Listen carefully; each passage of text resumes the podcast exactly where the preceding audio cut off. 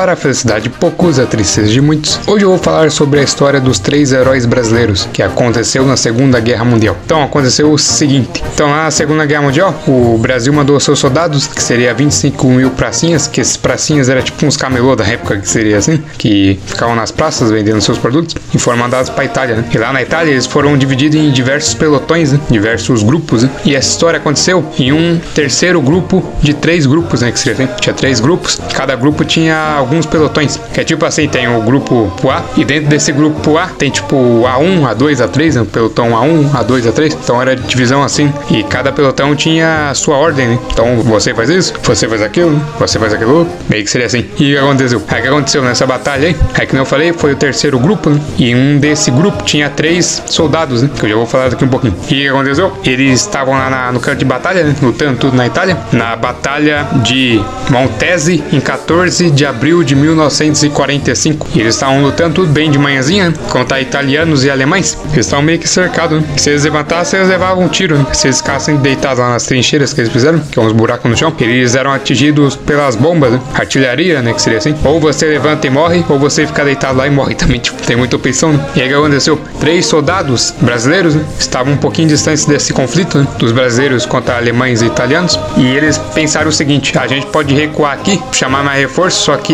quando o reforço chegar, nossos companheiros aqui do pelotão, tudo do grupo, terceiro grupo, né? vai estar tá todo mundo morto, então não vai adiantar muita coisa a gente ir lá chamar todo mundo, que vai morrer todo mundo, basicamente assim. Então a gente fica aqui, a gente tenta distrair os alemães e os italianos para os nossos amigos fugirem? E foi isso que eles fizeram. Eles pegaram todas as suas munições, colocaram as suas armas, é tudo que tinha, pegaram granada, pegaram tudo que tinha lá, achou lá tudo para atirar, começaram a avançar pelo lado esquerdo da batalha, né? Pelo franco, né? Pelo lado esquerdo para chamar a atenção dos italianos e alemães. Aí os italianos e alemães viram que tava vindo um gigantesco exército, né? Então os caras falaram, caramba, tá vindo um exército do caramba atacar a gente aqui. Só que era só três soldados, né? E eles pararam a investida contra o grupo lá, o terceiro grupo brasileiro, né? E com isso os caras conseguiram fugir, né? Claro, tiveram algumas mortes, tudo, alguns feridos, mas conseguiram fugir, né? E esses três brasileiros começaram a atirar com todas as suas armas, né? Tipo pistola, espingarda, metralhadora, começaram a meter bala nos alemães italianos. Quando acabou a munição, eles começaram a jogar suas granadas. Quando acabou a sua munição, foi, agora os caras acendeu. Não, os caras pegaram aquelas baionetas, aquelas facas na, na frente da arma, né? E foram com tudo pra cima dos italianos e alemães. E claramente eles foram mortos, né? Porque meio que você tem uma faca contra uma espingarda, quem sabe vai ganhar. Né?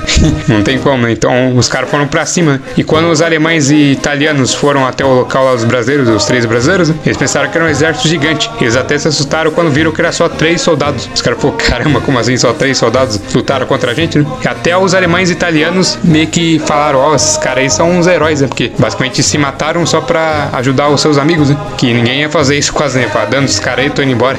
Eles se virem né? Então os caras meio que salvaram o pelotão todo, eles acabaram morrendo. Né? E o que, que os alemães e italianos fizeram? Um comandante lá dos alemães, né? Mandou fazer meio que uns túmulos, né? Umas covas, né? Pra colocar os três soldados e colocaram meio que uma cruz. E nessa cruz estava dizendo três heróis brasileiros, né? Do alemão, tava em alemão, né? E na tradução seria três heróis brasileiros. Ou seja, até os alemães reconheceram que os brasileiros foram bravos nessa batalha, né? Então, tipo, os caras salvaram muita gente, né? Então os caras foram reconhecidos até por outros países, né? E pro Brasil, quem sabe dessa história aí quase.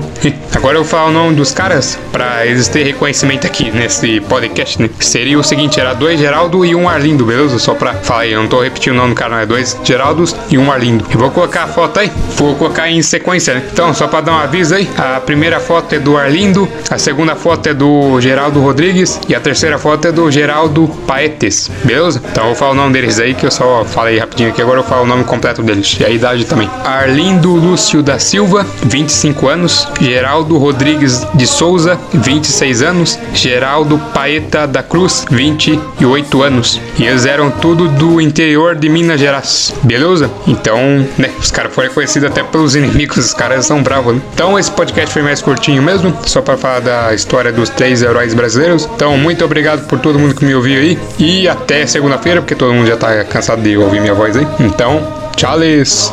Aí só pra dar um aviso aí, sempre que você tiver numa guerra, viu um monte de gente morrendo aí, vai ajudar os seus amiguinhos, viu? Vai lá, é, junte alguns soldados e vai defender os seus amigos. Vai pra um lado pros caras conseguirem fugir, né? Tipo, vai pro lado esquerdo ou direito, você escolhe. E vai lá franquear os inimigos, pros inimigos pensar que é um exército gigante, só pros seus amigos conseguirem fugir, beleza? Então, faça isso. Tchau,